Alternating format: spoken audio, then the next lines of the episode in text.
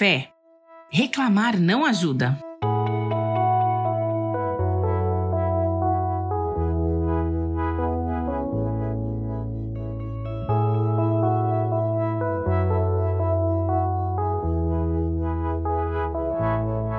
Você é uma pessoa que reclama muito da vida? Das coisas que dão errado, dos problemas, se chove, se faz sol, se tá frio, se tá calor, enfim.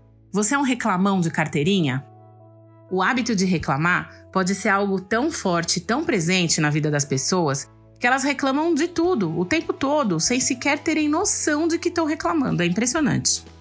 O reclamão, nada tá bom. Dificilmente sai uma palavra positiva da sua boca, um elogio, um motivo de gratidão. Até quando ele vai agradecer, a reclamação vem junto. E vamos combinar, ninguém gosta de ficar perto de alguém que só reclama, né? Mas quando estamos imersos em um mar de problemas, muitas vezes a nossa vida vira uma eterna reclamação. É como se o nosso olhar estivesse treinado para ver apenas o que há de errado, as coisas ruins, as dificuldades, o copo meio vazio e não meio cheio, sabe?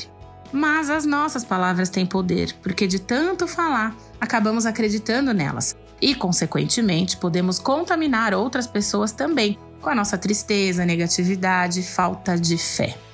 Está escrito em Tiago 3, na verdade tem 12 versículos dedicados a falar sobre a necessidade de controlarmos a língua. Eu vou ler os versos 7 a 10. Toda espécie de animais, aves, répteis e criaturas do mar doma-se e é domada pela espécie humana.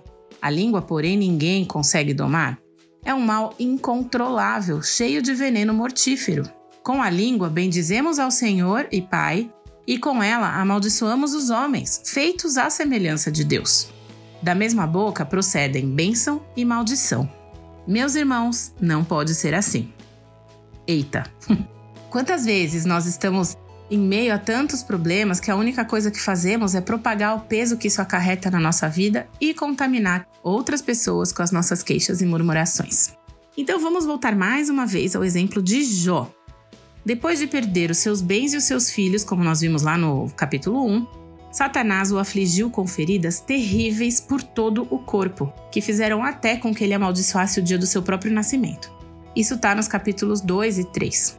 No final do capítulo 3, ele diz assim, nos versos 25 e 26: O que eu temia veio sobre mim. O que eu receava me aconteceu. Não tenho paz, nem tranquilidade, nem descanso, somente inquietação. Aí, no capítulo 4, ele faz que era seu amigo, dá a ele uma palavra de esperança. Eu convido você, na verdade, a ler todo o capítulo 4, porque eu vou destacar aqui apenas alguns versos, os versículos 3 a 6. Isso aí ele faz falando para Jó, tá? Pense bem. Você ensinou a tantos, fortaleceu mãos fracas. Suas palavras davam firmeza aos que tropeçavam. Você fortaleceu joelhos vacilantes. Mas agora que se vê dificuldade, você se desanima. Quando você é atingido, fica prostrado. Sua vida piedosa não lhe inspira confiança e o seu procedimento irrepreensível não lhe dá esperança. E esse bom amigo continua toda essa exortação ao longo do capítulo 5 também. E lá ele traz à memória de Jó coisas maravilhosas que Deus já havia feito, que ele já havia experimentado. Ó, nos versículos 6 a 9 do capítulo 5 diz assim: Pois o sofrimento não brota do pó, e as dificuldades não nascem do chão. No entanto, o homem nasce para as dificuldades tão certamente como as fagulhas voam para cima. Mas se fosse comigo, eu apelaria para Deus, apresentaria a Ele a minha causa. Ele realiza maravilhas insondáveis, milagres que não se pode contar.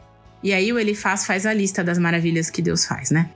Então, o meu convite hoje é para que a gente, você e eu, para que a gente reflita sobre três coisas. Primeira, estamos reclamando demais e notando de menos as maravilhas de Deus? Segunda, quem é ou quem são os elifases da sua vida, os seus amigos, aqueles que te ajudam a levantar e a lembrar quem é Deus na hora da dificuldade. Terceira, você tem sido elifaz na vida de alguém? Que Deus nos ajude.